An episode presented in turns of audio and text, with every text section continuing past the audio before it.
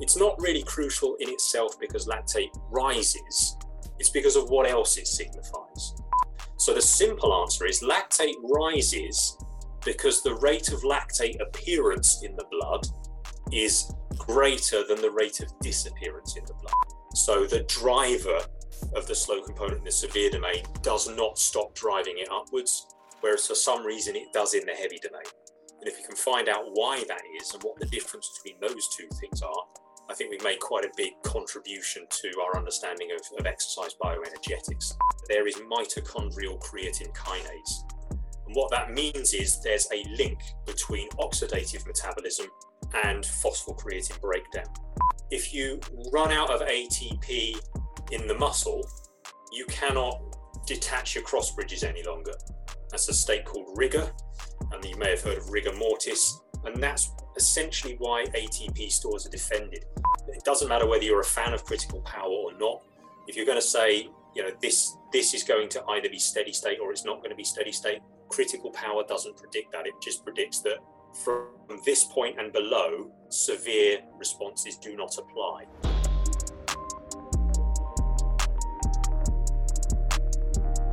Welcome to this new episode. Before we get started, I'd like to thank our sponsor for the podcast, Moxy Monitor. For those who don't know about the Moxy Monitor yet, it's a NIRS device that measures muscle oxygen saturation and blood volume in real time. It's a non invasive sensor that is placed on the skin and can be worn during any training or sporting activity. Motocross riders and climbers wear it on their forearms, hockey players on the ice, swimmers can wear it in the water. I've used it to test rugby players, CrossFit athletes, endurance athletes, and more. The Moxy allows you to individualize work and rest periods, optimize load, reps, and sets, identify training thresholds in real time, and even correct movements based on what the data is showing you. You can also use the Moxy monitor to determine an athlete's energetic limiting factor and their individual training zones. Using this process, you can better target the athlete's limiter with precision in order to improve their programming, training, and in turn, their performance. You can view and collect the data on your Garmin watch, and you can also pair the Moxy with other physiological testing products such as the VO2 Master, Pnoe, and Cosmed VO2 systems. Moxy is a tool I've used weekly for over a year now with great success, and I highly recommend it to any coach who's interested in digging a little bit deeper on the physiological side of health, fitness, or performance. You can use the coupon code UPSIDE at checkout for a 5% discount on moxymonitor.com slash shop. That's U-P-S-I-D-E for a 5% discount. With that said, let's get into the show. All right, Mark, we're live on the podcast. How are you doing? Yeah, not too bad at all. Yourself? I'm doing well. Uh, it's it's great to have you on. Like I was telling you just before we started recording, I've uh, uh, I fell on your no, I didn't fall on your YouTube channel. A friend of mine, um, Matt, recommended that I check out your work, and uh, like I said, I've, I've, watched all your videos about two or three times now. And uh, so for anybody who's interested in the field of exercise physiology, I recommend that they go uh, check out your your YouTube channel. Um, maybe for people who don't know you yet, can you give a, a brief intro of who you are and what you do? Yeah, so my name is Dr. Mark Burnley, and I'm a, uh, an exercise physiologist currently working for the University of Wolverhampton. Um, I've had previous positions at the University of Kent in their endurance research group, and I spent a decade at Aberystwyth University where we did some interesting stuff with power duration relationship, VO2 kinetics, fatigue, and um, all out testing, that kind of thing. So, um, for the last 20, 21 years or so, I've been focused on, you know, what is it that determines endurance from a variety of different perspectives using a variety of different models and techniques. Um, and I'm just fascinated with, you know, what it is that slows us down, stops us, you know, where the limits lie, how we push the envelope, that kind of thing. So um, that's one of the reasons why my YouTube channel is called All Out Physiology, because you know, myself as a not exactly great athlete, but somebody who you know does these things recreationally, I have kind of a reputation for kind of leaving it all out there. And also the, the testing we developed at Aberystwyth was an all-out test. Mm-hmm. So it just seemed to make sense that I would go out all out on physiology there. And uh, I haven't put that many videos up in the recent past, but I think there's 15 up there at the moment on various topics. And I'm going to add to them as time goes on when time allows, really. So uh, at the moment, I'm in a kind of heavy research teaching zone, so I can't really add to it. But you know, as as that dies away a bit towards the summer, I'm sure I'll be putting up some some new and interesting stuff.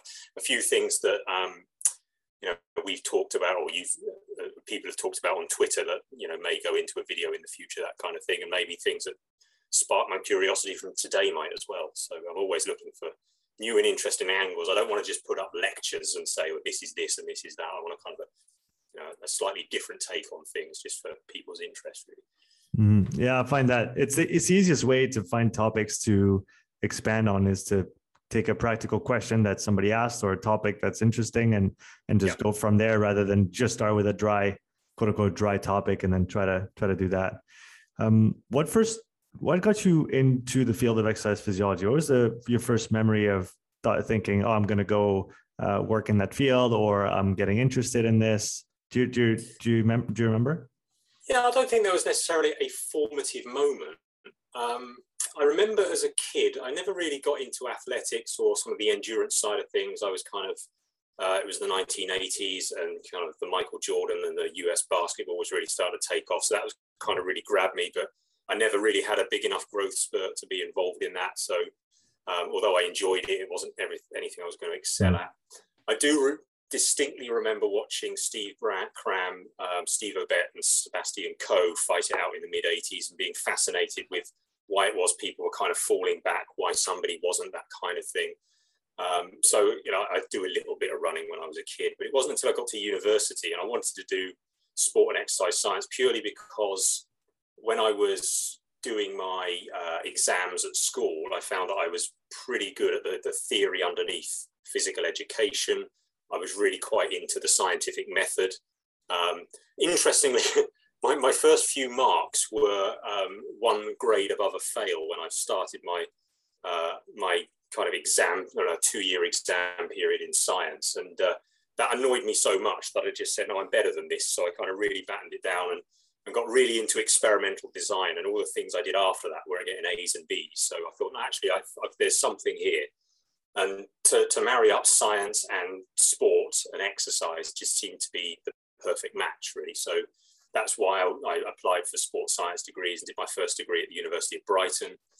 Um, and the nice thing about that was there was a really nice mix of theory and practice there because um, people like uh, Professor Joe Doust, who's just recently retired, uh, and Andy Jones, who's obviously done the, uh, the, the, the breaking two. He was a PhD student just before my time. But when I got there, Peter Keen, the, uh, the future performance director of British Cycling, was working there. So everybody was really kind of excited about the fact that Chris Boardman would come to our labs and do his testing, that kind of thing. So, and, and what, what I was learning and getting into the journals, I realized, you know, there's some deep science here, but there's also some good application. So that was a really nice mix.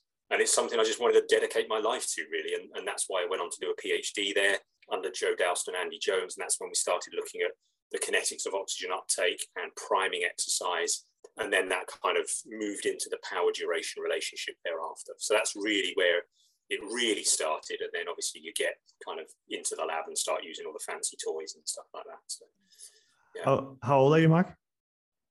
I am now. I'm in my 45th year, so I'm 44 at the moment. Do you, do you yeah, see yourself? This is going back to this is going back to 1998 was when I graduated from my my uh, first degree, and then I graduated PhD 2001. Mm-hmm. So, yeah, do, it's, been, it's been a good 20 years. Do you see yourself doing anything else?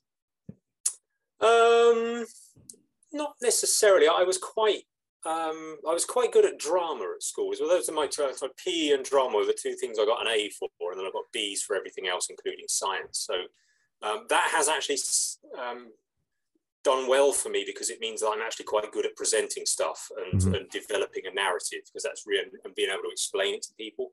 And that's served me really well as a lecturer and also as a researcher because essentially a, a research paper is telling people stuff you know, but on paper. So you kind of that old talk test of stand up and talk to your, mm-hmm. your, your, paper, and that that can also work in terms of the, the cadence of what you're writing as well. So yeah, that surprisingly, had I not been a sports scientist, I probably would have been a, a, a struggling actor or something like that, I guess. So yeah, that's the only other thing really seems to have worked out uh, well for you yeah. in, in that manner. Uh, I want to start with a completely unambiguous topic, uh, that of thresholds. Um, okay. For people who maybe aren't fully familiar with uh, what's going on in exercise physiology, could you uh, give us a brief overview of what thresholds are, what they mean, uh, what they signify, and what they indicate, and then we we can we'll go we'll go a little bit deeper into into that topic and and many others. Yeah. Yeah, so um, if you go back into, again, the formative days of exercise physiology, there are general big concepts you need to know about if in, or, in order to read converse in exercise physiology. VO2 max, maximal oxygen uptake, is obviously the big one. Mm. Um, and for years and years and years, that was the main parameter of aerobic uh, function, cardiorespiratory fitness, and endurance performance. So um, probably up until the 1970s, really, that was the thing that was in vogue. Um, and that's partly because of the, the relatively small number of people studying this thing at the time, but also technologically, you know, measuring blood samples and getting lactate wasn't the easiest thing in the world until we got enzymatic uh, blood lactate analyzers, and then you could actually do this during a test and, and get the numbers as you go along. Mm. Uh, and that opens up ideas of okay, well, how, how does the lactate profile respond to incremental exercise? With incremental exercise, you're basically doing it to gradually increase the energy demand of the task until you reach your maximal oxygen uptake, because that's when you've got a point where you can no longer consume oxygen at any greater rate than that. So that's your VO2 max. Mm. But there are also submaximal markers of endurance performance, and these are what thresholds are related to. The big one is lactate threshold. And if I was to try and explain all of the controversy underneath lactate threshold, we'd be here until next Friday. So it's you know, it would take me a week to go through that. But fundamentally, the lactate threshold, for those who've never come across it before, is this your resting blood lactate concentration is about one to two millimoles per liter, generally, depending on how you measure it, whether you measure in the whole blood or in the plasma. And if you were to do an incremental test, so you get on a bike and you just start pedaling at 50 watts, and then you take a blood sample after three minutes, you get a value of about one millimole per liter again, because it hasn't changed from the resting value. It might go up a little bit to start with, but it won't really go anywhere. Then you go up to 75 watts, another three minutes, take another sample at the end of that. It'll be 1.0 again. And then 100 watts, around 1.0 again.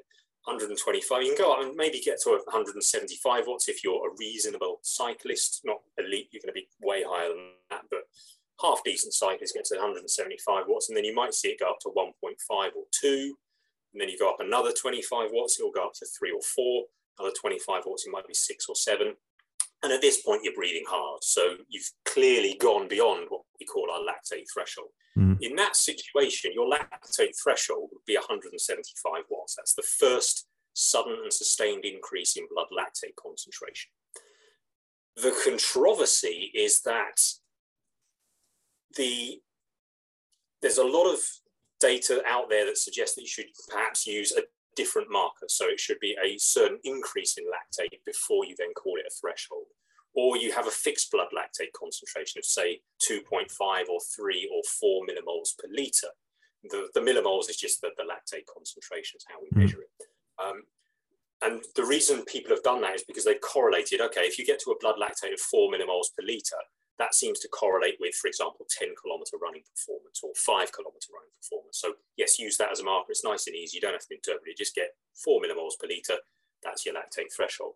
The problem with that is we found that that's way higher than your sustainable pace and it's way higher than that lactate threshold you'd see on a curve. So um, if you're going to measure it, you need to measure it in terms of um, you know, you, you need to check where it is, see where it rises, and then you measure your lactate threshold irrespective of the value of the lactate at the time. People don't like that because it's subjective. So they've then applied mathematical models to it. And of course, you can imagine there are all kinds of different mathematical functions you can fit to a curve. Mm-hmm. So then, and then people say, well, let's take some recovery lactate data as well. And then we can fit a curve to that and work our way backwards. And it gets really messy.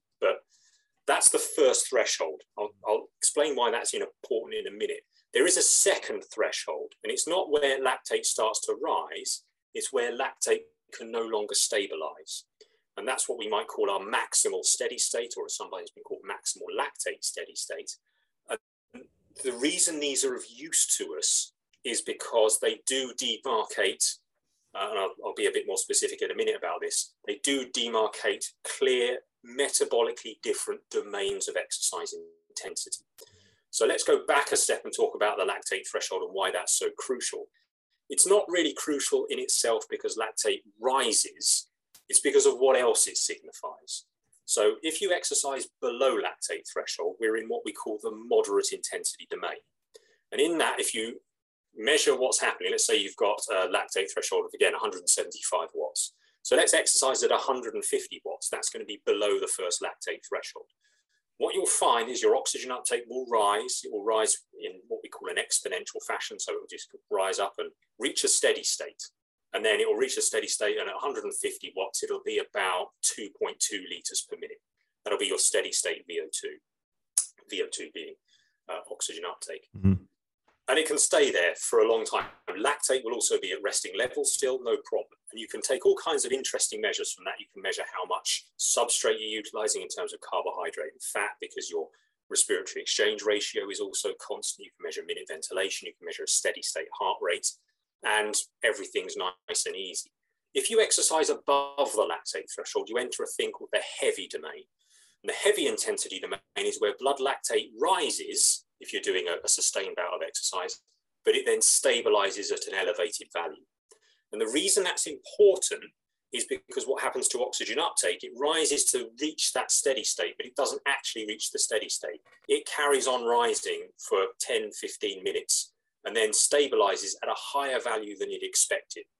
And that difference between where you'd expect the steady state to be and where the end, the end result steady state actually is, moving across there, mm. that's what we call the amplitude of a slow component. So VO2 slowly rises over time, and that's your slow component. Now, if you exercise above what we might call the maximal lactate steady state, you don't stabilize blood lactate and you don't stabilize VO2 either. So you get this rise in VO2 initially, and then you get a slow component that carries on rising until you reach VO2 max. And that's a domain of intensity we call the severe domain. And that's where you cannot achieve a steady state in VO2, blood lactate, blood pH, intramuscular phosphocreatine concentration inorganic phosphate. Everything goes haywire. Um, now, I've used maximal lactate steady state. What we actually think is that the maximal lactate steady state is a demarcator of the top end of the heavy domain, whereas the critical power, as we've um, discovered, seems to be the bottom end of the severe domain. And there's maybe a little gap between the two of them. Um, so there's a little bit of uncertainty about where you cross that threshold. Um, we take, we've measured some uh,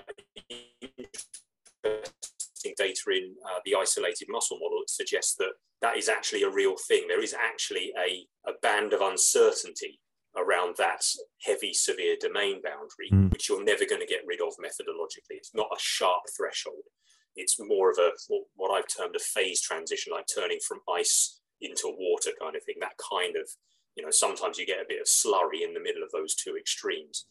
It's kind of like that with with the heavy severe domain boundary. Um, but in the severe domain, you get a very different fatigue profile to the heavy domain. In the heavy domain, you can probably last between about 45 minutes and three hours, depending on how high up in that domain you are. In the severe domain, you've got less than 25 minutes before you're going to become exhausted or reach task failure, and you will not reach a steady state in that in all that time. The the other uh, thresholds that kind of coalesce around that, there's the respiratory compensation point, which there's a big debate in physiology at the moment as to whether that's a marker of critical power or not. Um, my my suspicion is it's not, but it's close.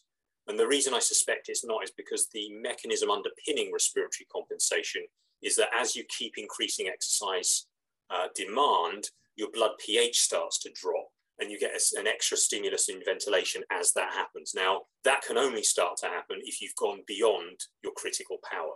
So, mm. as a result of that, the respiratory compensation point may be correlated with critical power or the maximal steady state, but it's probably slightly higher because of the, the, the events that produce it. And it usually it's only really seen clearly in a relatively fast ramp test because that's, you know, by having a relatively fast ramp test, you get that sudden deviation in minute ventilation, for example. There's other thresholds you can look at, for example, the lactate turn point, uh, or what some people call LT2. And you can see that the respiratory compensation point is sometimes called VT2. So you've got your ventilatory threshold one, which is close to the lactate threshold, ventilatory threshold two, close to lactate threshold two, or the lactate turn point or the maximal steady state. The one we use experimentally quite often is called the gas exchange threshold. Mm. And what that is, is where you have an extra evolution of um, carbon dioxide as a result of buffering the lactate from the first lactate threshold. And that correlates reasonably nicely with uh, the first lactate threshold. So if you're not measuring blood lactate, you can measure this using a metabolic cart. Now, in an exercise physiology lab, that's slightly easier to do and slightly quicker to do than doing a full lactate threshold, but it's really kind of horses for courses as which one you use. Now, to map that all the way back to something that your listeners might relate to, think of it in terms of training zones. So the moderate intensity domain below lactate threshold, that maps onto zone one, as you might call it. You think about the, the, the three zone model and polarized training and that kind of stuff. Mm-hmm. Zone two, that's your heavy domain. And then zone three is your severe domain. There is one further domain that I haven't talked about, which is the extreme intensity domain. And that doesn't have a threshold associated with it. The, the difference between the severe domain and the extreme domain is in the extreme domain, you will reach task failure before you can express VO2 max. So in the severe domain, you can exercise for long enough, you'll actually achieve VO2 max no matter where in the severe domain you, you start. Whereas in the extreme domain, you're exercising at such high intensity that you will fail the task before the kinetics of oxygen uptake allow you to reach VO2 max. Is there That's a, the extreme yeah, sorry, sorry to, to cut you off. Is there, in your experience, is there a, a specific time duration or percentage of critical power that seems to be close? If, if we wanted to estimate that boundary between severe and extreme, um, what is the best way to get there without actually, you know, doing the two minute yeah, all out? Yeah, yeah, it's it's an interesting one. I think the the answer to that is we don't exactly know, and it may vary between various individuals, but the original work on this uh, by uh, David Hill's laboratory uh, in conjunction with David Poole was that it was approximately 110 to 120% of VO2 max power, so or, or maximum minute power is where the extreme domain really started. Which which um, is which is going to depend on the speed of your ramp as well, isn't it? If I understand it is, yes, correctly. Yes, certainly. So you know that that was off a you know in their particular sample, I think they were working off of either the 25 or 30 watt per minute ramp. But you're absolutely right. The maximum power is a ramp dependent power. If you did a ramp rate of say 100, 100 watts per minute, you would get a much higher uh, maximum minute power than if you did a 15 watt per minute. And that's, we think, and there's, there's some good evidence and modeling evidence from um, R. Hugh Morton on this, who showed that this is dependent on your W prime parameter. In other words, what used to be called the anaerobic capacity. The bigger that is, the bigger your max minute power at any ramp rate is going to be. So it's, mm. it's that kind of, and those are the, the two parameters of the power duration relationship. There's the critical power, which I've just mentioned, and then there's the curvature constant parameter, which we call W prime, which tells us you know, how rapidly that curve ramps up if you're exercising above the critical power. So essentially how, how many kilojoules of energy above critical power you can generate before task failure. The bigger that is, the bigger your max minute power is going to be in a ramp test as well. So mm-hmm. there is that. Yeah. That, that that makes sense. I want to come back to the to the maybe the beginning of uh, what you've been uh, explaining and and uh, uh elaborating on from the beginning. Uh, lactate threshold. Uh, why does lactate start to rise, and and then how can we delay that? That's a great question and answers on a PhD thesis, really, because it's still not totally clear. Um, and you'll get different answers from different people. There, there are loads and loads of reviews on this. But the simplest answer is that we can't simply assume that the lactate threshold represents um, directly represents metabolic events going on inside the cell. And the reason for that is we measure lactate remotely. Mm-hmm. So you take a blood sample from a fingertip or the thumb tip or the earlobe, if you want to do it that way. Um, so that's a long way away from the muscle. You very rarely take muscle biopsies. You can't measure lactate non invasively. So you have to do it from a remote site. That opens up a, a few problems. The first being that the degree to which the lactate concentration you measure reflects what the lactate in the muscle is, is circumspect because there are all kinds of fibers in the muscle which will consume the lactate you've just produced long before it gets to your fingertip. It may be that lactate may also have done a few circuits of your bloodstream before you actually get to measure it, in which case it's, there's ample opportunity for it to be sucked into other tissues, the heart, the, the brain, etc., could consume the lactate as well. So the simple answer is lactate rises because the rate of lactate appearance in the blood is greater than the rate of disappearance in the blood. So blood lactate concentration really is a balancing act between not just lactate production, but also lactate efflux from the muscle, and then lactate, lactate influx into other tissues, including resting muscle and active muscle as well. So George Brooks is the guy who really coined this notion of the lactate shuttle. Mm-hmm. In other words, lactate is something that can be consumed in any tissue that has mitochondria.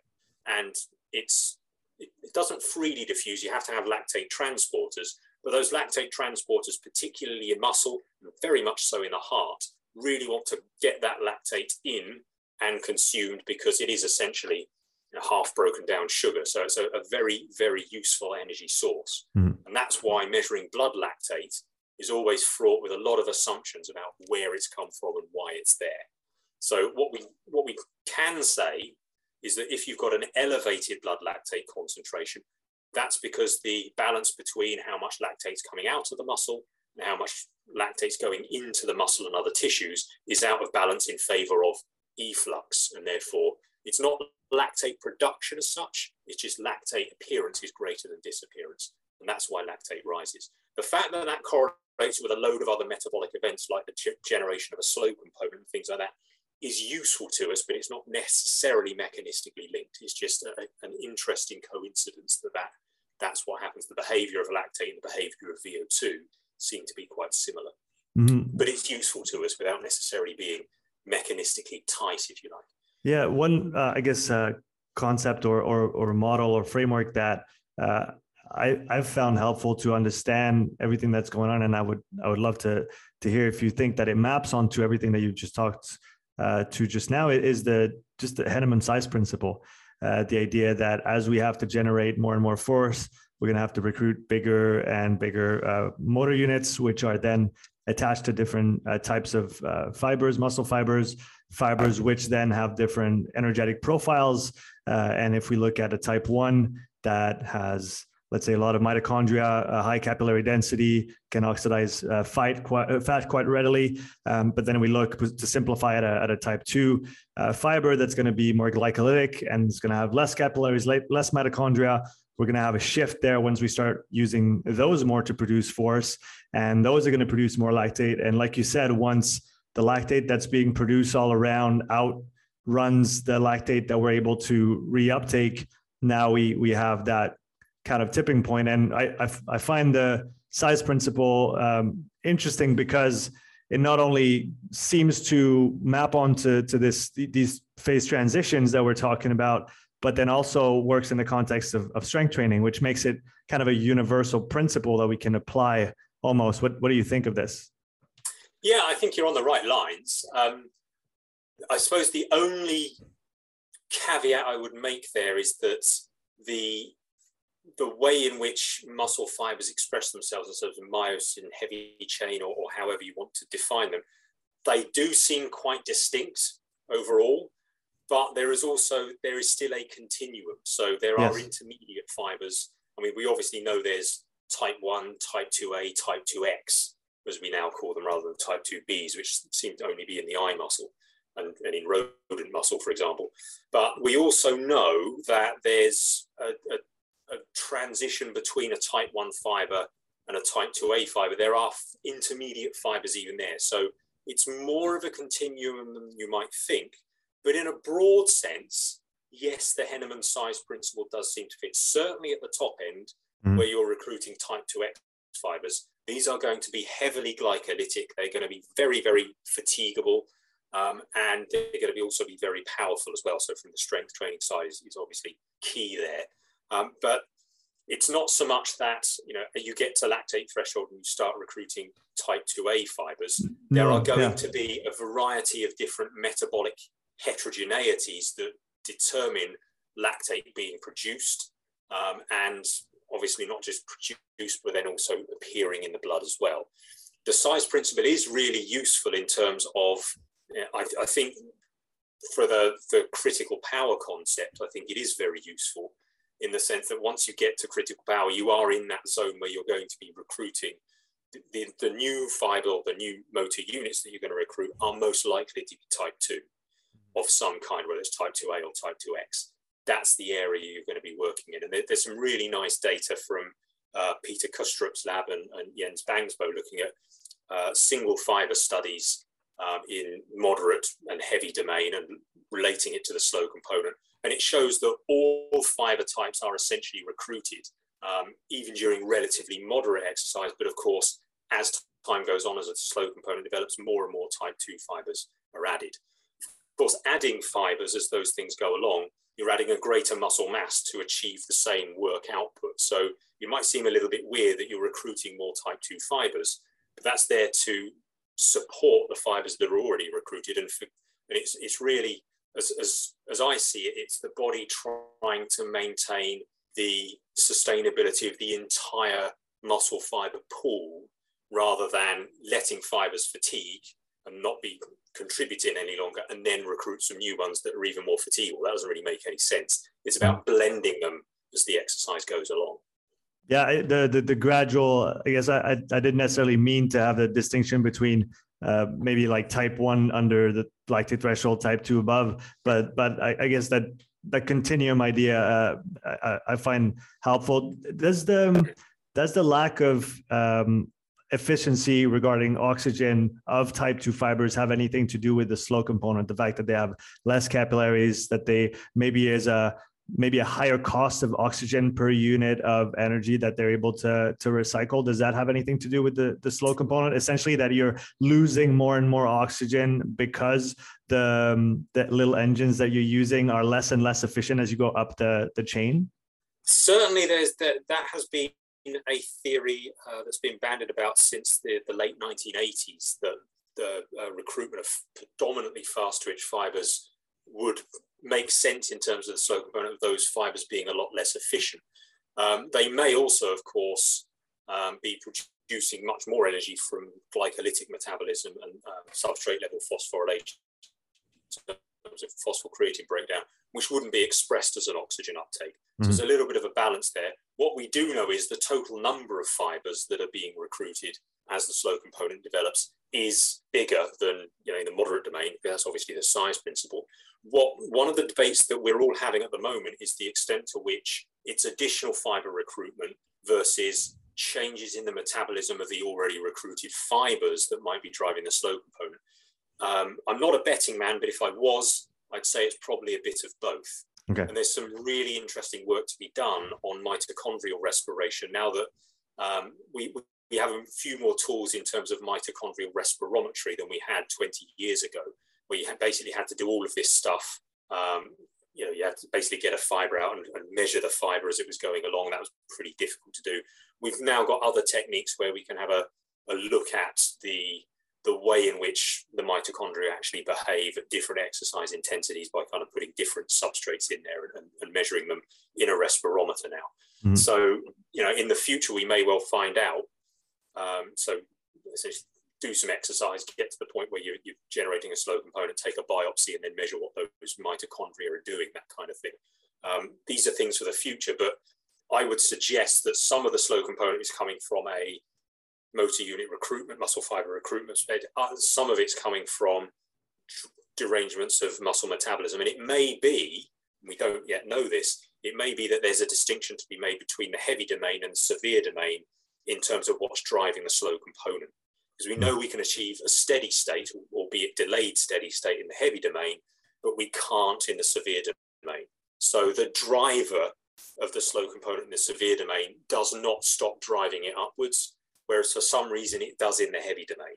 And if you can find out why that is and what the difference between those two things are, I think we've made quite a big contribution to our understanding of, of exercise bioenergetics. So you know, that's work for the future, basically. Staying on the different exercise intensity domains um, and maybe tying it together with a, a topic that you've been uh, studying and talking about as well. What are the different um, causes, let's say, of fatigue in the different uh, intensity domains? It's a great question. It's something that we've been toying with for many years to try and understand that. Um, we made quite a bit of progress in, in the, the, late noughties, early um, tens, if you want to call it that, where uh, the first paper was Andy Jones looking at the metabolic response below and above uh, the critical power. So mm-hmm. Andy Jones working with David Poole, Annie Van Hattelo, Daryl Wilkerson, and a few others uh, down in Exeter. And basically, what they did was they put people into a Tesla magnet. And what you can do with that is you basically um, you put a coil on the quadriceps muscle, and what it does, the magnet resonates, and what it does is it causes the phosphate molecules in your body to resonate as well. You pass some radio waves through that, you can pick it up. It creates a voltage. From that, you can get ATP, you can get inorganic phosphate, you can get phosphocreatine, and you can also calculate pH. And what they showed was if you exercise two watts below the critical power, they were doing a leg kicking exercise, you get steady states in all of these things. So you get steady states, you get a reduction in phosphocreatine concentration, but it reaches a steady state. You get an elevation in organic phosphate, but it reaches a steady state. Uh, you get a steady state in muscle pH, um, and ATP doesn't change at all because it rarely does. If you exercise in the severe domain, nothing is steady state, and you get rises in inorganic phosphate, you get reductions in phosphocreatine. And so the idea there is that maybe fatigue is being caused by metabolite depletion in the case of phosphocreatine or metabolite accumulation in terms of pH, so hydrogen ions in that case, or inorganic phosphate. And then you've also got uh, diprotonated inorganic phosphate, which is a very nasty uh, metabolite, which definitely causes fatigue, but it tends to be a metabolite that appears at low pH because obviously pH, low pH means you've got a relatively high hydrogen ion concentration. That's going to marry up with phosphate and cause all sorts of nastiness. There's also calcium phosphate precipitation, which can occur. In other words, the calcium that activates the muscle ends up binding with phosphate or inorganic phosphate and then can't activate the muscle any hmm. longer. So and can't get pumped back into the sarcoplasmic reticulum. So that you know the, one of those you know when you, you're feeling uh, woody and you're, you're, feeling like your muscles are starting to stiffen up, that might be related to inorganic phosphate rather than lactate or anything like that. One thing we think is that lactate per se doesn't really have anything to do with fatigue. Mm-hmm. Um, it's the consequences of you know those high intensities of the fall in pH, the rise in inorganic phosphate, which we think is driving the fatigue process. So that's the severe domain and probably the extreme domain dealt with in terms of uh, fatigue processes. And what we did later was actually look at this from a neuromuscular perspective. So we were doing stimulation of the muscle. Mm-hmm. Um, and what we found was that the rate of peripheral fatigue is very much higher above the critical torque or critical power than it is below. In fact, four to five times higher. And that supports that metabolite mediated fatigue that, uh, or metabolite mediated response that Andy Jones showed mm-hmm. uh, in his paper. So that's the severe domain. The heavy domain, uh, we've investigated uh, from a neuromuscular perspective. And there is peripheral fatigue there. So, one of the key things about the critical power or the critical torque is it's a fatigue threshold, but it's not a threshold separating fatiguing tasks from fatigueless tasks. There is definitely peripheral fatigue occurring, um, but it just occurs very much slower below the critical power than above it.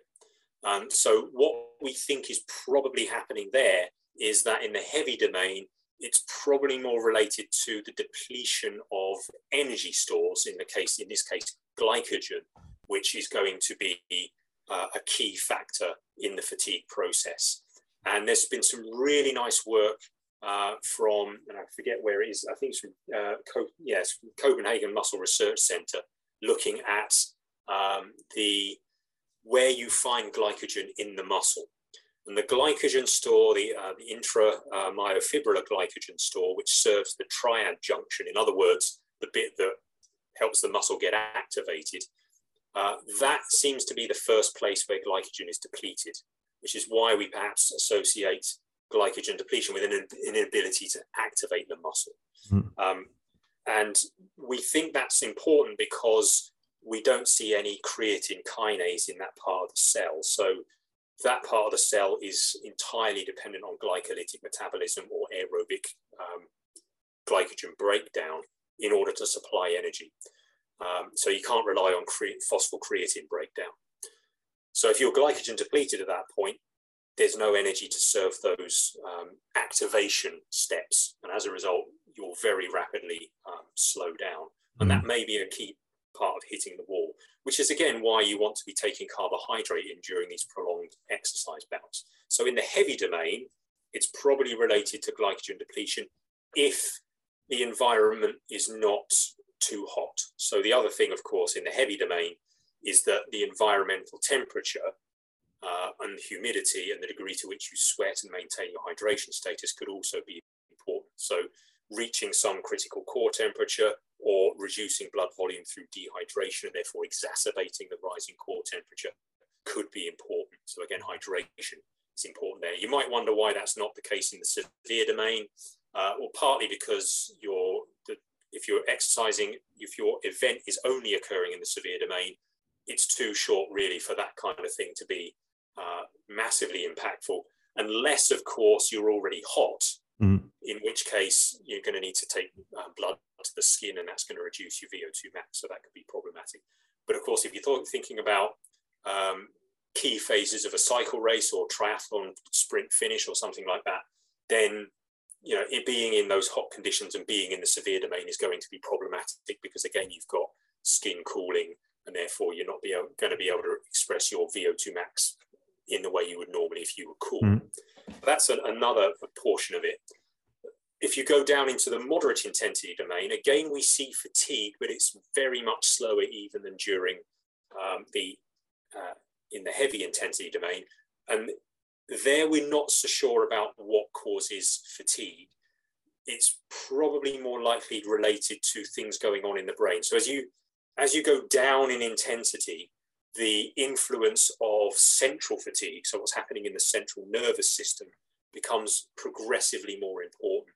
And so what we do see is perception of effort rises disproportionately to the work rate in the moderate domain. So if you think about ultra endurance work, yeah. Um, and there's also changes in brain neurochemistry. So serotonin dopamine balance could result in uh, a reduction in ability to drive the muscle or a reduction in the willingness to drive the muscle during that prolonged exercise. So, one of the things that I've learned over the last 15 or 20 years or so is the the muscle is clearly really important in the fatigue process at all intensities. There's no doubt about it.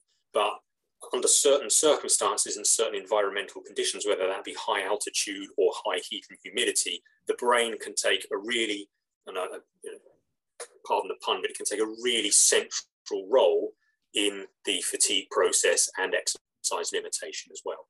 So there's a lot to learn and there's a lot in that balance as well. So if you're going to study fatigue, you really need to, to be working in both you know, looking at the periphery, the central cardiovascular system, but also the brain and the central nervous system is important as well, uh, particularly in very prolonged exercise. I wanted to talk about uh, energy systems and, and substrates for a minute. Uh, from your perspective, what is the link, if there is one, between the phosphocreatine uh, energy system and oxidative metabolism? Is there a link between those two uh, somewhere, and how do they relate? Yes, there is definitely. In fact, it's probably the most important link in exercise physiology is that link between those two. And the reason for that is really quite straightforward.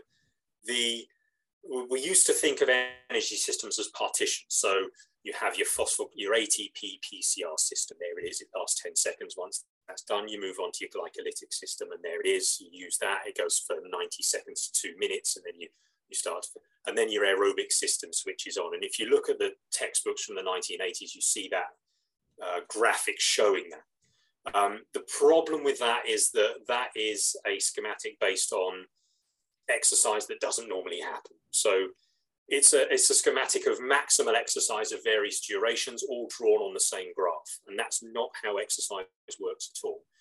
And probably the for me, the, the biggest discovery in uh, modern exercise physiology is the identification that there is mitochondrial creatine kinase. And what that means is there's a link between oxidative metabolism and phosphocreatine breakdown. So one, if you start exercising, you start contracting the muscle, what will happen is your ATP will be defended at all costs. So your ATP concentration generally stays pretty constant. So no problem there. The way to defend it, of course, is to break down phosphocreatine. It's a creatine kinase is a near equilibrium enzyme. So as soon as it gets substrate, it's going to break down phosphocreatine into creatine and inorganic phosphate. That will restore the ATP, but then you've got the problem you've got um, so it takes ADP and inorganic phosphate, puts them back together into ATP, can be, mm-hmm. then be used again. But then you've got the problem, you've got creatine and inorganic phosphate. You don't want a lot of inorganic phosphate around. What do you do? Well, there's another creatine kinase uh, complex just a bit further away from those contractile elements. That will resynthesize the phosphocreatine using ATP. Where does it get its ATP from? Well, it's broken down phosphocreatine elsewhere again. There's another, and so there's another enzyme and another enzyme and another enzyme. Eventually, you'll get to an enzyme that's actually inside the mitochondria, or inside the mitochondrion, I should say. And what that's doing is taking the ATP that's generated from oxidative phosphorylation and using that ATP to resynthesize phosphocreatine that is then used to resynthesize phosphocreatine elsewhere in the cell. And it's called the phosphocreatine shuttle. So it means yeah. as soon as you start breaking down phosphocreatine here at the cross bridges, that will shuttle along and signal to the mitochondria that you need to start increasing oxidative phosphorylation. And it will do that. And as soon as the mitochondria starts receiving um, a steady state amount of creatine and inorganic phosphate, it knows that it doesn't have to further increase oxidative phosphorylation anymore. You've reached a steady state. And there's a really nice graphic of this that was produced by Harry Rossiter, where they simultaneously measured oxygen uptake and phosphocreatine breakdown in a magnet at the same time. It's a supreme technical challenge because you can't put anything magnet that's ferrous into the magnet. So you had to have a really something like a 40 foot long uh, line from your uh, metabolic car in a different room and you had to get all the delays sorted out there. They managed to do it. And what they showed was the increase in oxygen uptake and the decrease in phosphocreatine had exactly the same time course. So they had the same kinetics. It took, they had a time, both had a time constant of about 30, 35 seconds. So the increase in oxygen uptake is driven by the uh, reduction in phosphocreatine. And as soon as phosphocreatine stops falling, VO2 stops rising. And of course, you can then play that out again and say, well, if you go above the critical power, phosphocreatine never stops falling, and therefore VO2 never stops rising. And that's why you reach VO2 max, because there's that drive given to you by the continual fall in phosphocreatine concentration when you talked about the original graph of energy systems that everybody's probably aware of at this point, um, I had a I had an aha moment when I was uh, reading uh, George Brooks's book. Uh, I forget what the exact title is, but it's a monster of a book.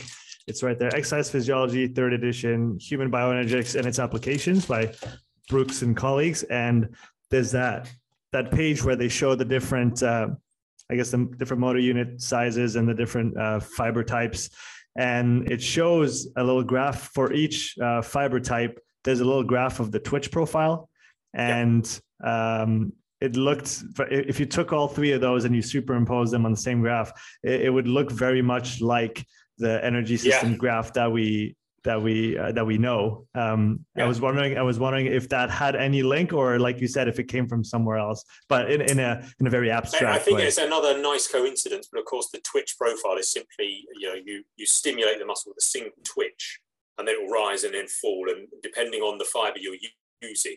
Uh, it will either twitch fast or twitch slow. So it's not quite the same thing. Mm. But of course, the issue with that is that with a slow twitch fiber, you've got an area under the curve, and that's got that's where the energy comes from. So in a sense, there's a link, yes, uh, but it's not quite the same kind of thing. But I can see where you're coming from on that, certainly.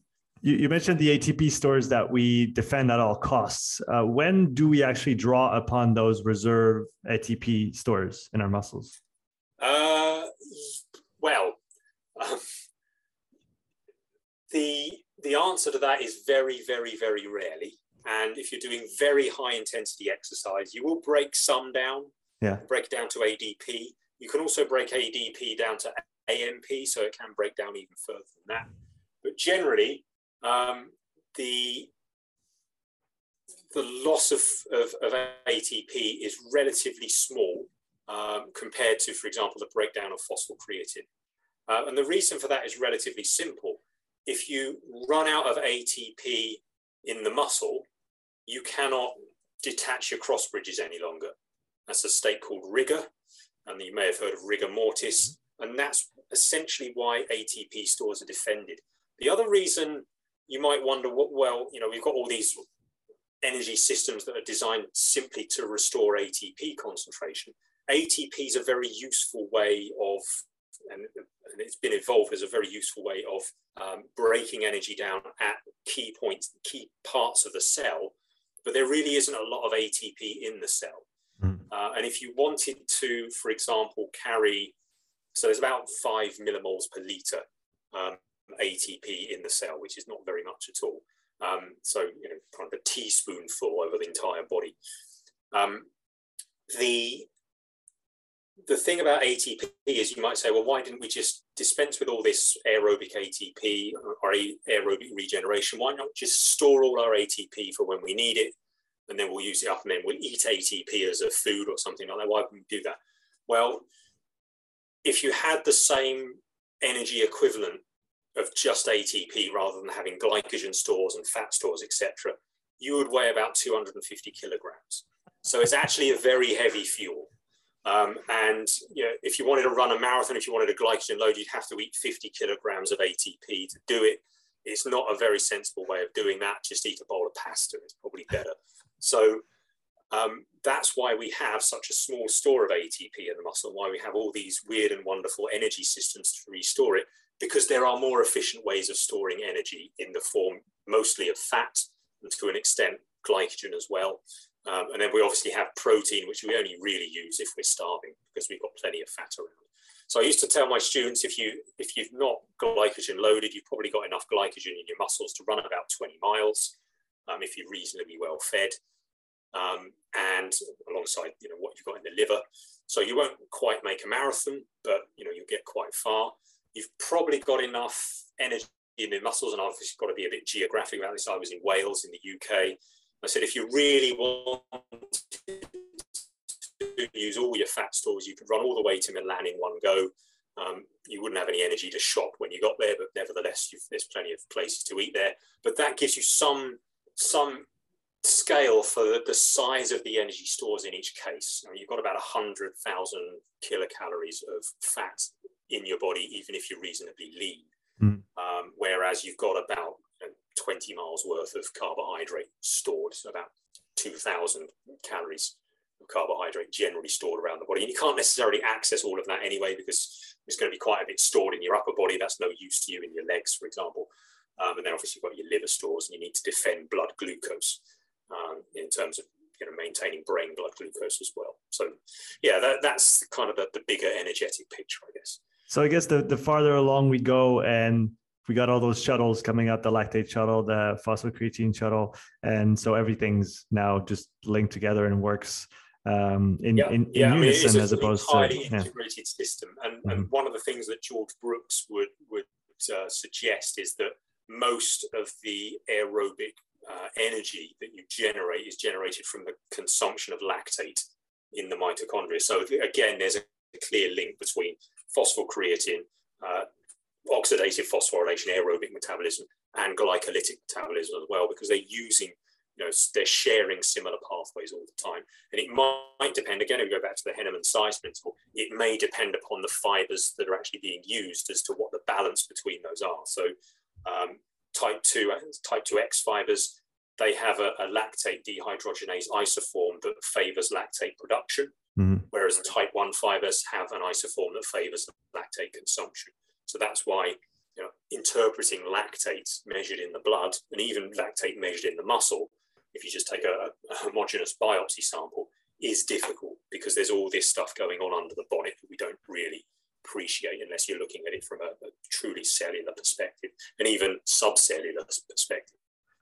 Uh, has there been any modeling done or any measurements? But as you were saying, it's very, very complicated to look at the the difference in lactate flux at rest and for somebody who's very well trained, like a trained, like a professional cyclist, maybe uh, just under the lactate threshold, because that resting blood lactate number is going to be the same. But um, my my understanding of it is that the the amount of lactate produced at the muscle is not going to be the same.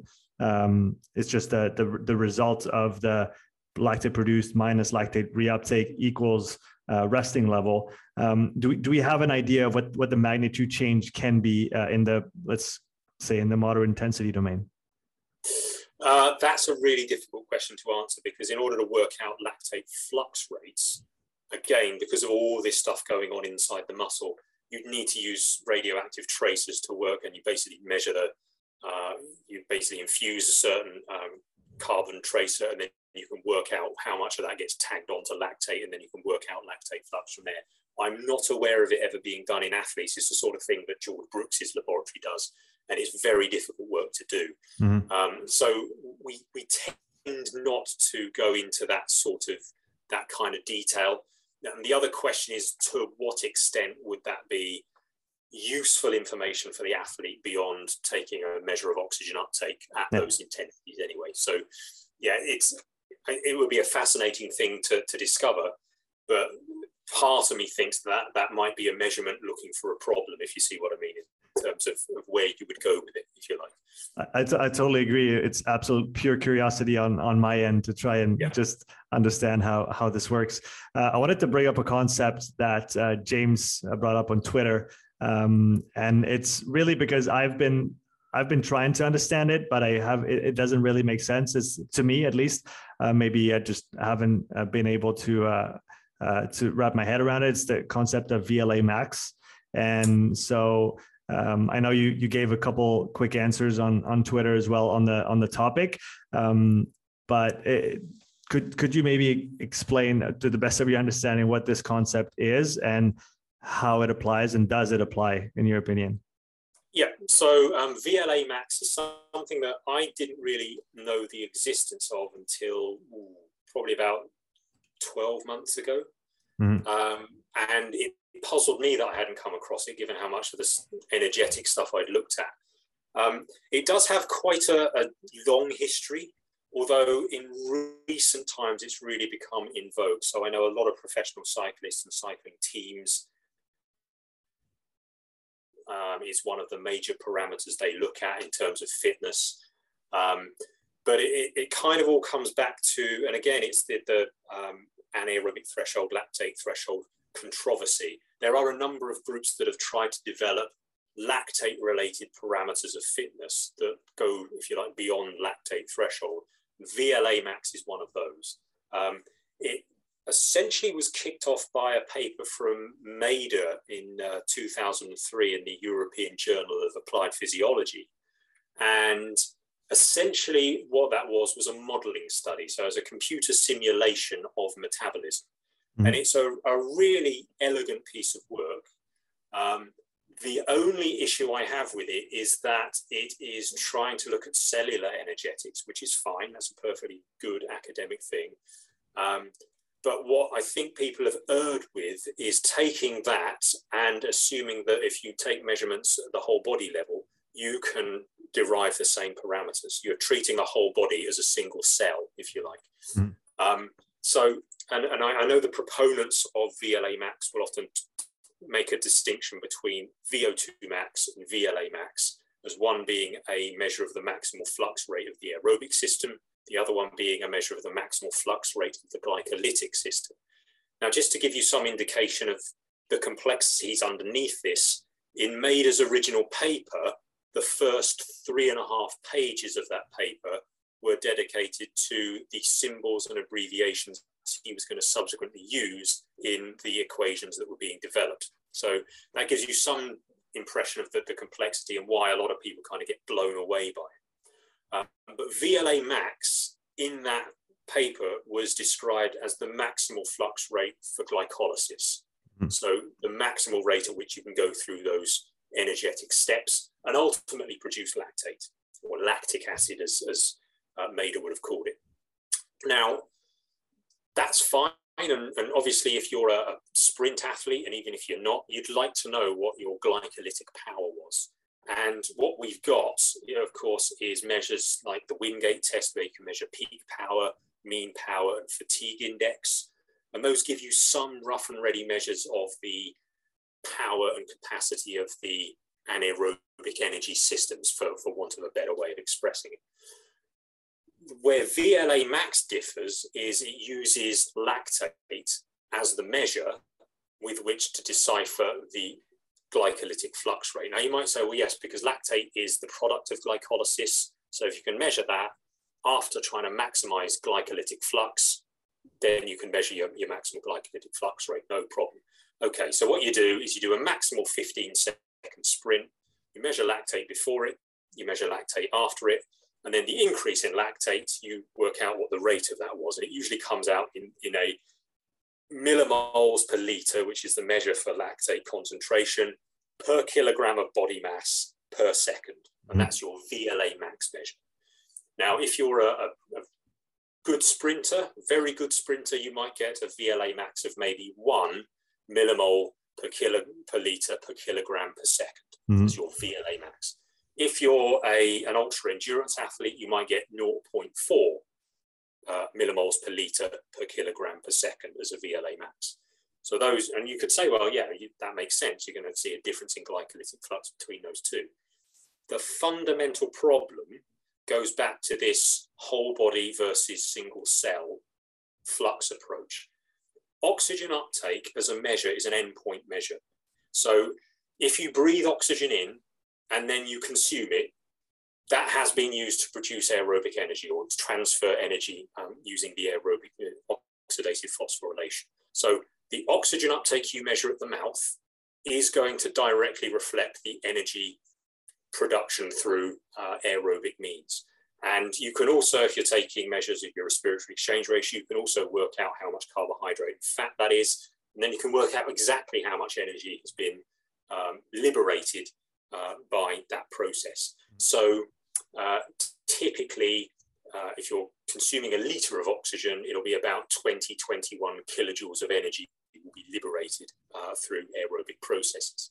And like I say, it's, an, it's a dead end. It's because you once you consume it in the mitochondria and you produce carbon dioxide, that's that. It's done. It's produced carbon dioxide and water, so no problem. Lactate isn't like that. As we mentioned already, lactate can be consumed by other fibers, it can be consumed by other tissues. Some of the lactate you produce in the muscle, you won't measure because you're measuring at the fingertip. You do have another fingertip with other lactate over here. So the lactate concentration is a rough and ready measure of glycolytic flux, but it's certainly not the whole story. And so because lactate is a much more open-ended and dynamic metabolite than oxygen is in the context of energetics, it's it would be really nice if it worked, but unfortunately, VLA max cannot provide a valid measure of glycolytic flux per, se because you can't really do that at the whole body level. Um, where it might be a useful measure if that's something you're interested in measuring. It's not something I would use personally because of the problems associated with it, but it might give you a ballpark figure and you see changes in VLA max. It might give you something to hang your hat on energetically but it's something you then need to follow up with other, what I would argue are probably more reasonable, more valid markers of aerobic and, and anaerobic performance. So sprint power, VO2 max, those sorts of things, uh, critical power, W prime, uh, those sorts of things, I think are more useful and more valid as physiological and performance concepts than is the VLA max, although I appreciate an awful lot of people use it. Um, I, am not of that opinion that it should be used, but um, it's there, it's it's out there, and it's, it's being used by a lot of people, and that's why essentially they want to use that. Um, just in the interest of being respectful respectful of your time, how are we doing here? Because I have a, a bunch more questions, but I also know we said about an hour at the beginning, and I don't. Yeah, wanna... yeah. I mean, shoot, shoot a few more. That'd be fine. Yeah, no problem. All right, fantastic. Uh, I have a, a, couple more on, on lactate. Um, are you familiar with the Moxy monitor, the NIRS device? I am, yes. I've not used one before, but I am familiar with it. Yeah. Okay, so um, you, have you used other? I'm sure you've used other NIRS devices. Uh... Yeah, so we used uh, NIRS quite a lot in our recent research on um, uh, whole well, muscle, whole muscle exercise, so isometric exercise. So yeah. we basically cuff the muscle, yeah. and you can measure the, the change in um, the deoxygenated hemoglobin. You can then have a rough and ready calculation of, of muscle VO2 from that. So yeah, yeah. that's what we generally used those things for. I have a I have a pretty uh, uh, I guess a practical question, something that I've been wondering. I've been doing some uh, some step tests, some incremental step tests, and something that I've been seeing uh, quite often, uh, often more in well trained people, is that at the end of a of a incremental step test in the severe intensity domain, in a non-involved muscle, if I put a Moxy on, say, a forearm on a runner or a shoulder on a cyclist, you will see uh, you'll you often see an increase in THB, which is Moxy's measure for total heme, so the total uh, heme, hemoglobin, myoglobin under the sensor, so a proxy for blood volume at that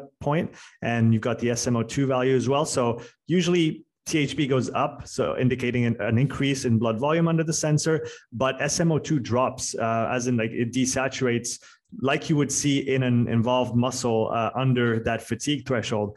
I've been wondering if it was maybe due to an increase in uh, lactate shuttling and lactate reuptake in non-involved muscles, but I haven't been able to find anything uh, on on that question. And I wanted to to know from a kind of first principles uh, standpoint, do you think that it's possible, or do you think that there might be a more likely explanation elsewhere? I think there might be a more likely explanation elsewhere. There's, there was quite a lot of work done in the uh, the turn of the millennium, just as NIRS systems were becoming you know, quite widespread in laboratories, of looking at these questions, of looking at remote sites. So one of the things that was looked at was the extent to which the slow component might have a contributor from the arm muscle. If you're kind of on the, the handlebars and you're rocking and you're really starting to grip the handlebars, is there going to be extra oxygen uptake there? Um, now, we already knew that most of the, the slow component was generated by the exercising muscle. So if you're cycling, it would be the leg muscle, about 90, 85 to 90% of the slow components coming from there. Most of the rest is coming from the heart and the lungs or the respiratory musculature. Um, in that particular case, the increase in blood volume might simply be due to plasma volume shifts and therefore increasing the, the relative concentration of heme. Uh, so that would that would explain that part. The other part of it, the, the desaturation, is probably related to uh, the sympathetic nervous system and the redistribution of blood flow away from inactive muscle. So what will happen is as you really exercise hard in the severe domain, you get a lot of sympathetic outflow. What that will do is divert blood to the exercising muscle. It will vasoconstrict the non exercising muscle. And as a result of that, the arteriovenous oxygen difference has to widen in those uh, non exercising muscles to satisfy their continued oxygen uptake. As a result of that, you will get a small amount of desaturation from a NIRS probe if you sample it there. So it's probably more likely both a redistribution of blood flow and a slight change in you know, the, the balance between um, hemoglobin and plasma volume in, in that particular case. And that would probably explain those two observations. Okay, and how would you interpret that? Interpret that some people seem to desaturate really low. Uh, like I said, especially maybe highly trained athletes. Uh, I've been with with runners where they're able to uh, their forearm would get to virtually 0% SMO2. So it's not an absolute value. It's obviously the rel- on the relative zero to 100 scale, but, and, and it would, it would often match quite closely, if not exactly with uh, task failure when they would stop um, whether during that interval or if it was a, a straight ramp uh, when they would just give up. Um, but then there's other people where it barely budges at all. So would you say that maybe highly trained athletes are more able or better able to redirect that blood flow uh, at the, the higher intensities to, to satisfy the, the increasing demands of locomotor muscles? That that's potentially true. Yeah, I think that that's a possibility. Um, I, in terms of, are we talking now about the exercising muscle or the non-involved? Non-involved, still non-involved. non-involved. Okay. So um, one of the things about um, NIRS is that it's it's essentially a concentration measure rather than a flux rate as well. So you don't know what the rate of oxygen uptake is mm-hmm. underneath the probe. Mm-hmm. You just know what the, the level of saturation of hemoglobin is going to be under that. And that can vary for a number of different reasons. It won't matter so much. I mean, you talked about task failure. If they get close to zero, that would indicate that the, um, the perhaps the flux rate is higher in those individuals. And as a result, there's still oxygen going into the system. It's just going in there down a very steep gradient. So that's why they perhaps need that. Whereas other people don't need such a steep gradient just to maintain the oxygen uptake of that musculature. So uh, without seeing the data, I couldn't be any any uh, clearer than that. I think. I, I, knew it was going to be tough to to explain all this and, and try to try to get something, but I, I thought I would I would try anyway because it's uh it's been on my mind, and uh, I, I, thought you you might have some interesting uh, contributions to it. If we if we talk about the the critical power model, um, what first got you interested in it? Um, well, I mean, that was a um, one of those things I've always been interested in, um, just because it's you know where is the envelope, where's where is you know the limit of what you can do in a, at a particular intensity, and this idea that there might be an intensity that you can go at forever. We now know that's not true. Uh, but that was the original um, conception of it that you could, uh, you know, exercise for a very long time without fatigue. Well, we now mm. know there is various types of fatigue, both below it and above it. Um, so that's some of the, the contributions we've made. Um, but as a model, it's it's you know, and the the hyperbolic um, two parameter model, and obviously there are there are now more advanced models. Um, it it does a really nice job of describing a reasonably wide range of uh, exercise durations with very few parameters. And that, that's always exciting when a model does that. Uh, mm. a, a, not very complex model explaining quite a lot is a good model. It's also a good model because it predicts its own downfall. It tells us where it doesn't apply. Um, now that you know that may cause some people some difficulty. They want to know, you know, they want a single model for everything. That's fine. I understand that. But that's not how the physiology works. There are very distinct thresholds and there are very distinct intensity domains mm-hmm. within which not all models are going to work. So that was of academic interest to me anyway. And then I really got into it when Anni Vanhatalo and myself were looking at the three minute all out test as a means of measuring critical power in a different way. So, for those that don't know, a three minute all out test, you get on a cycle ergometer, and you pedal as hard as you possibly can for three minutes. And then you watch the power profile.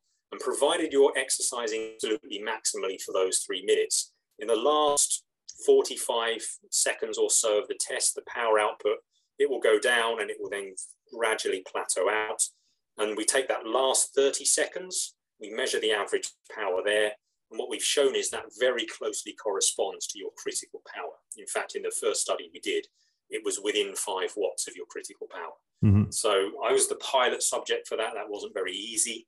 Um, and it's a really horrible test, but it does give you a measure of critical power. And the area above the curve also gives you a measure of the W prime. So that's one of the, that was the gateway for me into fatigue related research because what I wanted to do was work out what the fatigue process during that test was. Mm-hmm. And in order to measure fatigue directly, we had to go into an isometric model. We had to kind of redo all of that. And we ended up with a five minute all out test for isometric contractions because that's how long it took to reach critical torque. And then we could start taking all of our neuromuscular measures around EMG and muscle stimulation and you know looking at central peripheral fatigue, that kind of thing. So that's where I really got into the critical power concept and what I ended up doing with it. If we look at the current um, options that are available to measure or to calculate uh, critical power and, and W prime, we got the three minute all out tests. Uh, you have multiple tests uh, to task failure. Um, there's also been an interesting paper that I found from a little while ago on a, a two tests. Uh, obviously, you need to be familiar with the. It was a three and a, I think Mehdi Kordi, uh, and he did it both in running and in, in cycling. And if you did a a three and a 12 minute test and you were well familiar with the pacing so you'd done it at least a couple times before you would reach uh, you know fairly close values. Um, w- out of those three that I mentioned, uh, first of all, is there any other ones that are worth mentioning? And then when and where should those be applied? What what is the when should a three minute all out test be applied? When should it not? And then maybe if you could comment on the other options as well. Yeah, so I mean, other options there are time trials of different lengths you can do. So you can basically you set the time to start with, so you don't measure time to task failure. You measure the the mean power during those particular time trials. So that can be very useful uh, because you know people know how to pace themselves. Um, the the classical one of you know four or five tasks to exhaustion at different power outputs, and then you create a curve you know, between two and fifteen minutes. Uh, that's the gold standard way of doing it because then you do get the, the, the actual power duration curve. Um, the three minute all out test I, is something I would recommend doing, but you'd need to do it after familiarization or have somebody who's done it before.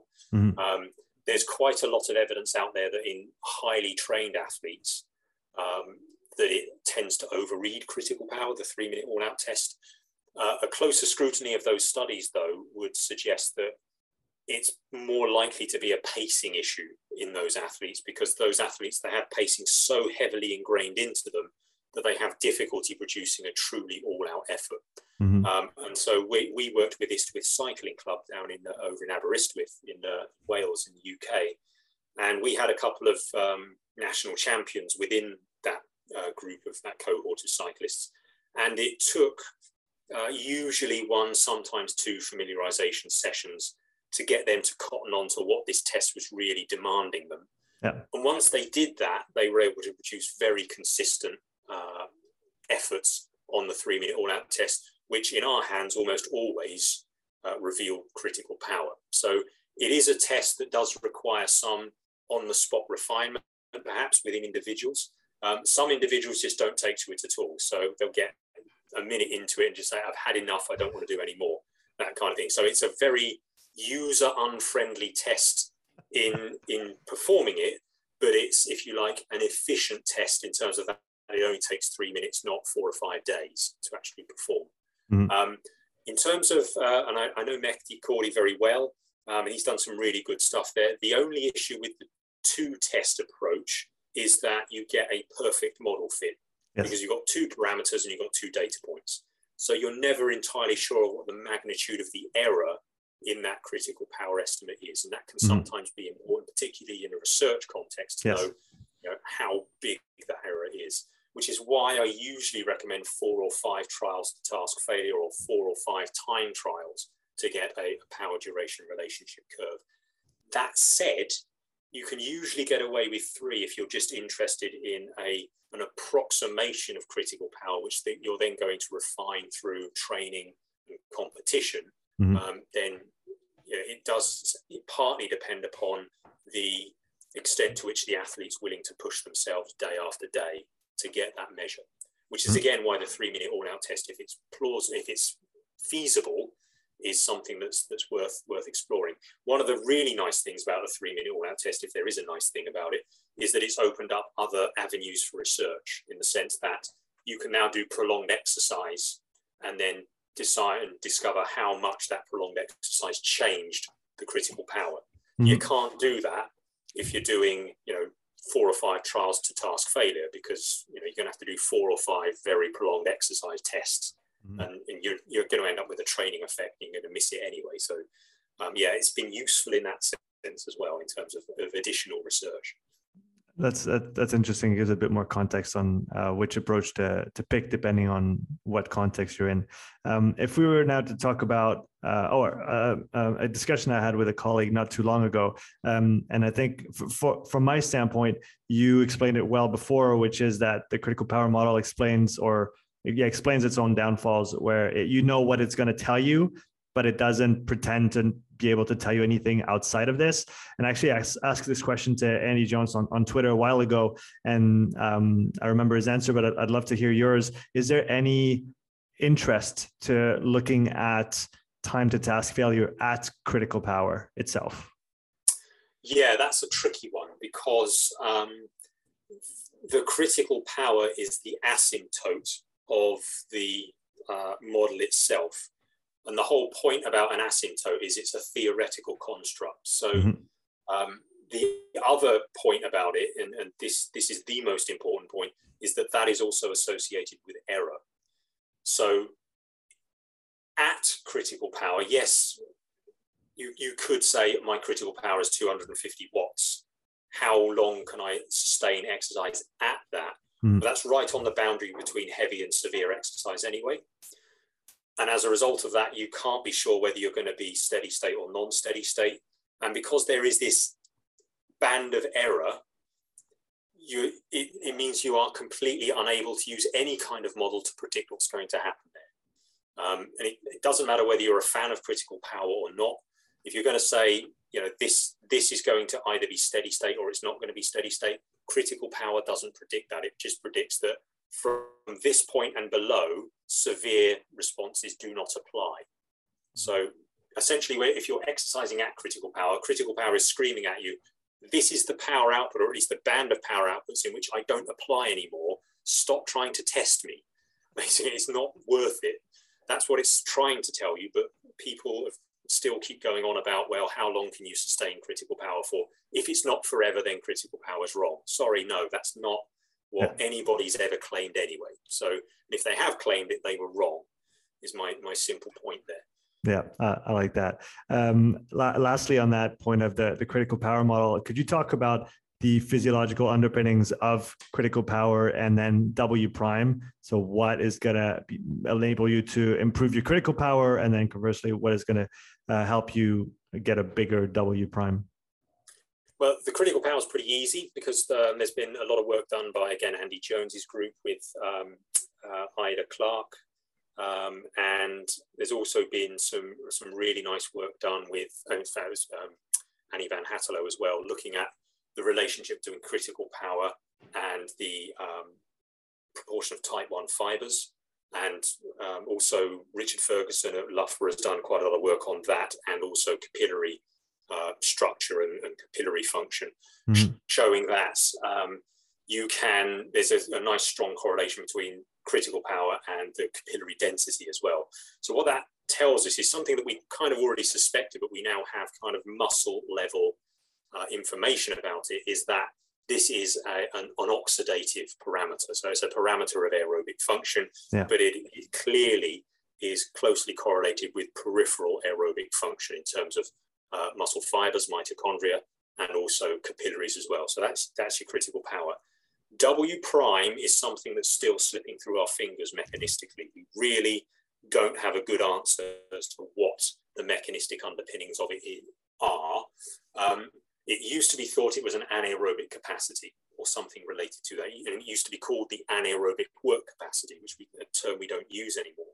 And the reason we don't use it is because Jeanne Dekerle down in Brighton showed quite clearly that W prime is sensitive to uh, the oxygen concentration you're breathing. So if you breathe a hypoxic gas mixture, that will change your W prime. Mm. So your W prime goes down if you breathe hypoxic gas.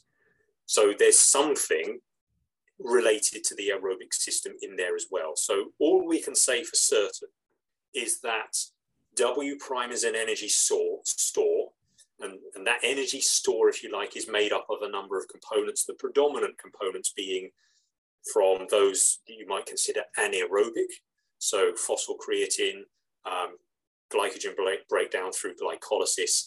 So your classic anaerobic capacity, but there are other elements to it as well associated with the aerobic system. Um, and that may be related to oxygen stores in the muscle, myoglobin concentration, hemoglobin concentration might also be in there as well, in terms of widening the AVO2 difference. But the answer is we really aren't sure. Um, what we do know is it's a the amount of energy or the amount of work you can do above critical power before task failure. Mm. Where that energy comes from, the answer is from all kinds of different sources. That's as far as we can go with the W prime at this stage. How close are we from um, um, maybe, let's say, an ap- applicable model of W prime replenishment. I know I think Phil Skiba has been working on this with the Breaking Two project, uh, and uh, amongst his other research. How, how close are we to essentially having a little battery on our dashboard that tells us you've got that many seconds to go at this power, yeah. and then as we go under, your battery is now charged and you can go again? Yeah, no, that's something for, for Phil to answer. I, I don't know if you've had him on before, but if you, no. you want to put him on again, he's, he's well worth talking to, and he's, he's going to give me a better answer than I'll be able to. Um, as far as I'm aware, there are already these things either in the beta testing phase or already on some uh, cycle computers, whether they're commercially available or not. I'm not entirely sure. I think um, Phil has been talking to a variety of different uh, companies about that, and um, it, it is possible that the W prime balance model, which is what he uses, has been refined over the last 10 years or so. Um, it was pretty good to start with. Um, and I think it's it's getting to the point now where it is a useful addition to um, the information you can have on your cycle computer or on your watch or what have you, um, because it is a, a fairly straightforward calculation. Mm-hmm. Um, the tricky bit is understanding the individual kinetics of replenishment. Yes. In other words, individuals might have a very different muscle physiology. They might have different buffering capacities, different um, energy stores to start with. So working out the size of the battery and the extent to which it's reduced and then the, the speed with which it, it, restores itself, that's going to be quite an individual thing. Uh, and that's where the model needs a bit of refinement. And, and certainly I know Phil's working on that as well, alongside all the other stuff he's doing, because for the last two years, I'm sure you can appreciate he's essentially been um, running a COVID clinic because he's a sports medic, but he's a trained medical professional as well. And he's been right. fighting the good fight there. So mm-hmm. Um, and he's got some really interesting, and I won't go into any details because you know he's he's been it's confidential stuff that he's he's not told me specific things, but he's just given me quite a lot of insight into what things like post-COVID syndrome and long COVID looks like mm. in athletes, and some of the numbers that he's been talking about. Just generalities, really, of you know athletes he's seen that have had VO2 max is reduced by 50% and things like that. So you know, some of the stuff he's looking at there would be really interesting to talk about in terms of the long-term future for you know individuals who've suffered COVID and, things like that. So yeah, the answer to the question is I think we're quite advanced in terms of where the W prime balance model is. Um, so I think in the next five years or so, it could be one of those things that you'll see everywhere suddenly because people have finally figured out uh, what to do with it. Uh, besides that one, and that that'll be my last question, uh, Mark. And I want to thank you for all the time you've dedicated to uh, to this interview. What measurement or measurements um, are you looking forward to in the future? Things that we'll be able to measure, thanks to um, betterments in technology, whether it's in the lab or on the field. Uh, well, I mean, I, I, suppose from my own perspective, uh, the two things that I've been looking at in the last five years or so are uh, measures of physiological complexity, which I won't go into now, but just imagine if you try and hold, I don't know, let's, let's use this cup. If I'm holding this cup and I'm holding it steady, you can see I'm not quite holding it steady. If I try and have some kind of reference frame, you can see it's not quite steady. Mm-hmm. And that is because your neuromuscular system, has, and it goes back to the Henneman size principle, activation of motor units. This is an ensemble process and you don't get steadiness from it. You get the appearance of steadiness, mm. so you control things, but things are fluctuating all the time. And what we've discovered is those fluctuations are complex, so they've got a really bumpy structure to them, if you like, and you can describe those mathematically. And what we found is as you fatigue, you get less and less complex. It gets less bumpy, less rough, and more uh, sinusoidal, so more regular um, and less complex. And that may be associated with your pathway to task failure. And if you can imagine that the obvious one for cycling is you start to pedal squares. Well, that's because you're losing that complexity. So, one of the things that I'm interested in looking at in the future is whether that can be developed into something that you can apply to cycle computers, uh, watches, GPS trackers, etc., to measure that physiological complexity in the field. The problem with that, one of the stumbling blocks, is that it's difficult to do in real time because if you take a, a time series measure of force and then you try and apply a complexity metrics to it, it can take 10 minutes for a pretty high powered computer to spit out the numbers for you. If you're trying to use that as a real time measure of fatigue, that's not really going to help you. So there's a little bit of um, development to do there. The other thing I've looked at, uh, which is even more complex, if you want to put it that way, is motor unit decomposition. So uh, I had a really good PhD student just finishing up, Rob Hunter, who has looked at putting uh, electrodes that are about this big onto the surface of a muscle. There are 64 tiny electrodes in there. And by looking at various parts of the muscle, you can actually pick up the waveforms of individual motor units mm. and see how they're firing, and then track them as you do exercise and as you fatigue, etc.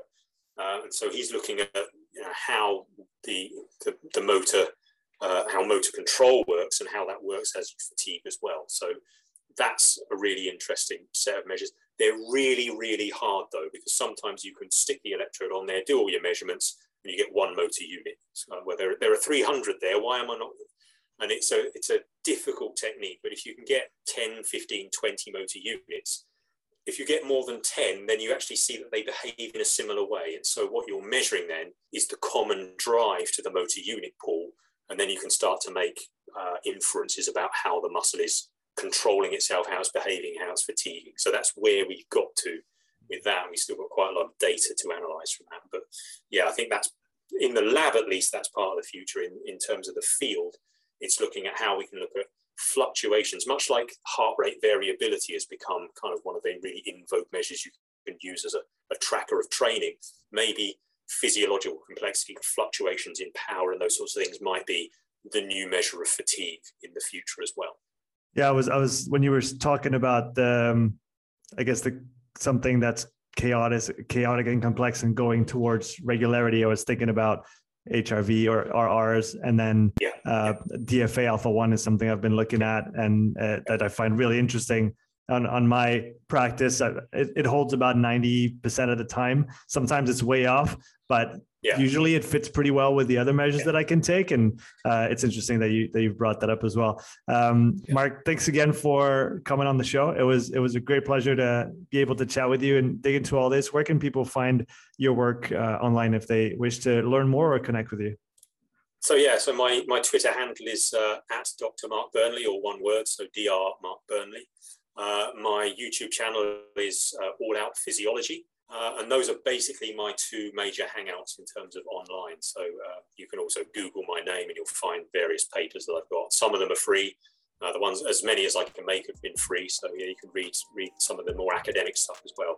I've also got a blog which is called uh, Dr. Mark Burnley's Third Eye, but I've kind of not written so much on that lately because I've put all my stuff on YouTube. So yeah, so it's interesting how things shift, but yeah, it's more broadcast now than writing. Okay, uh, I'll put those links in the show notes. Thanks again for coming on, Mark. Okay, no problem. Cheers. Thanks for listening to this episode. If you would like to support the podcast, please take a few moments to leave a written review and a five star rating on Apple Podcasts. If you want to watch this episode again, you can find the full video recording on my YouTube channel. You'll also find hundreds of hours of free content, all my podcasts, my thoughts of the day, structured presentations, and more. So don't wait, go subscribe, and I'll see you in the next episode. Take care.